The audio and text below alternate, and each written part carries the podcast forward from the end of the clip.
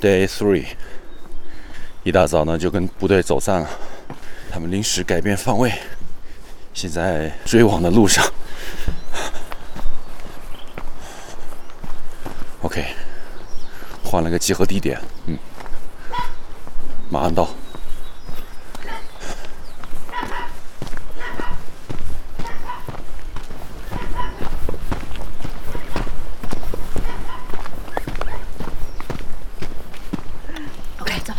不要不要，没事没事，可以走，慢歇会儿慢歇会儿歇会儿歇会儿，慢慢走，不用歇会儿，没事。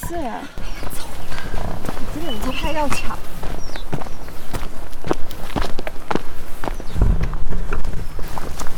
现在不到八点吧，七点五十。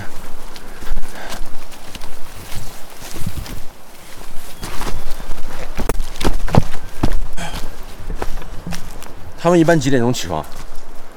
嗯，刚刚天亮，就是不同季节不一样。像冬天的话是稍微会晚一点，然后夏天的话有时候五点六点，哦，六点多就开始起床。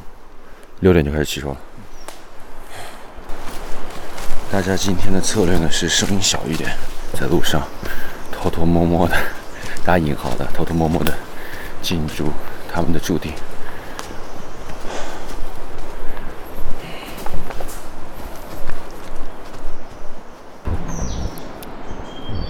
现在我们一二三四五六七八九十十个人，十个人就在这里等待着长臂猿的叫声哈。我们叫做追缘，嗯嗯，看有没有缘分啊。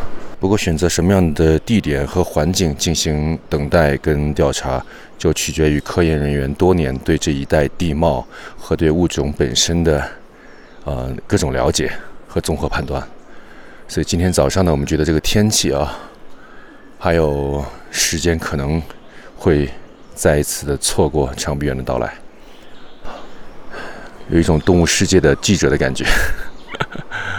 已经 day three 了，因为今天早上有点小雨，呃，同时呢，在早上。七点三十八分以前，长臂猿发出了警报声，所以我们预估是不是一大早的时候就有人已经提前进入了林区，不能判断是好人还是坏人啊，打引号的坏人，因为昨天我们听见了枪声，所以这一次出来呢，不光要做好科研工作，我们也要做好对安全的防范工作。不过有的时候，嗯，蛇、熊之类的一些原始森林的动物，呃，会比。人类更难沟通。对，跟丢了也没关系。我我们跟丢了就找不到，他们是会一直追着他。追着，对。对你你我们顶多就是说多跑点路，过去了再回来，过去再回来。但是最后你还能看到他在哪里。他有的时候会在一个地方停歇下来吃的东西，吃东西的时间长一点。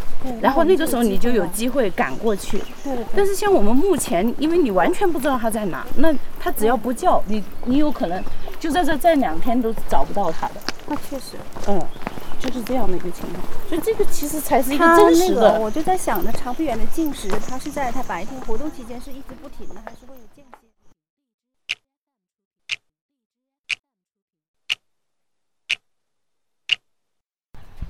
？Day four，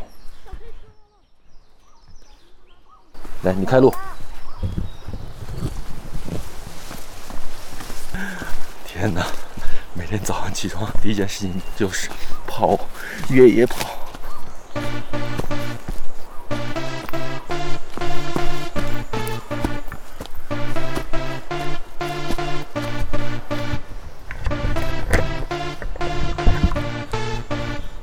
其实昨天我的腿已经受伤了。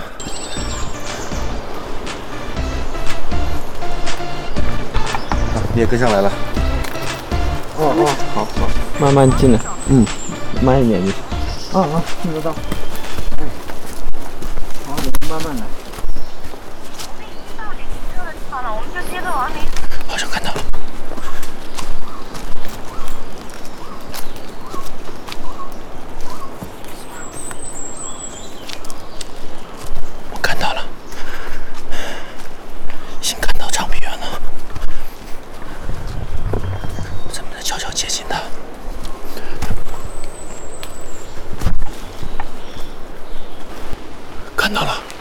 看到了就在树顶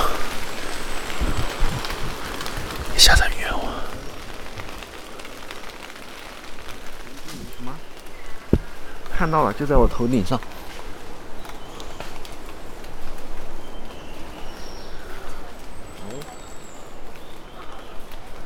信号不好。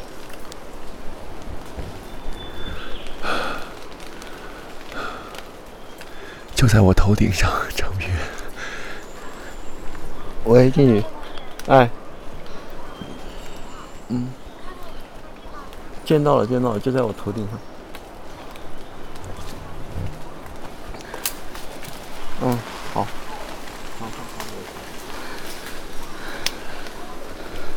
你也过来了。看到了吧？走，往回走，往回走，往回走，别停留，往回走。慢点啊，我在后面看着你们。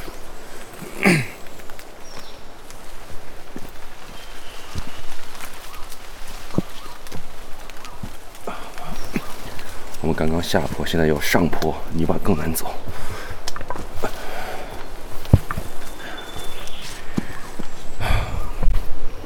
这就是真实的野外科研工作。你可能要花 day four 的时间去见到一个物种，我可能还算幸运的。不过今天亲眼见到了长臂猿。我的我的鞋进东西了，我上不去，等会儿。我的鞋。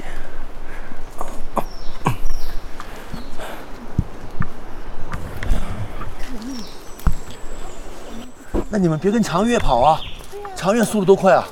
绝对跟不上。长长月追圆的时候也顾不上我们的，对，他不过。他追到地点了再告诉我。对对对，我觉得长月绝对可以参加秦岭五十公里越野赛。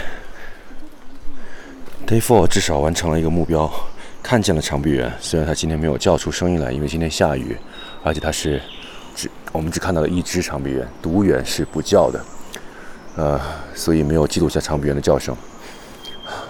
Day Four，你在路上就要赶紧调 ISO，赶紧把它调高，因为这个密林里面又是下雨天，你就赶紧调。肯定还会见到的。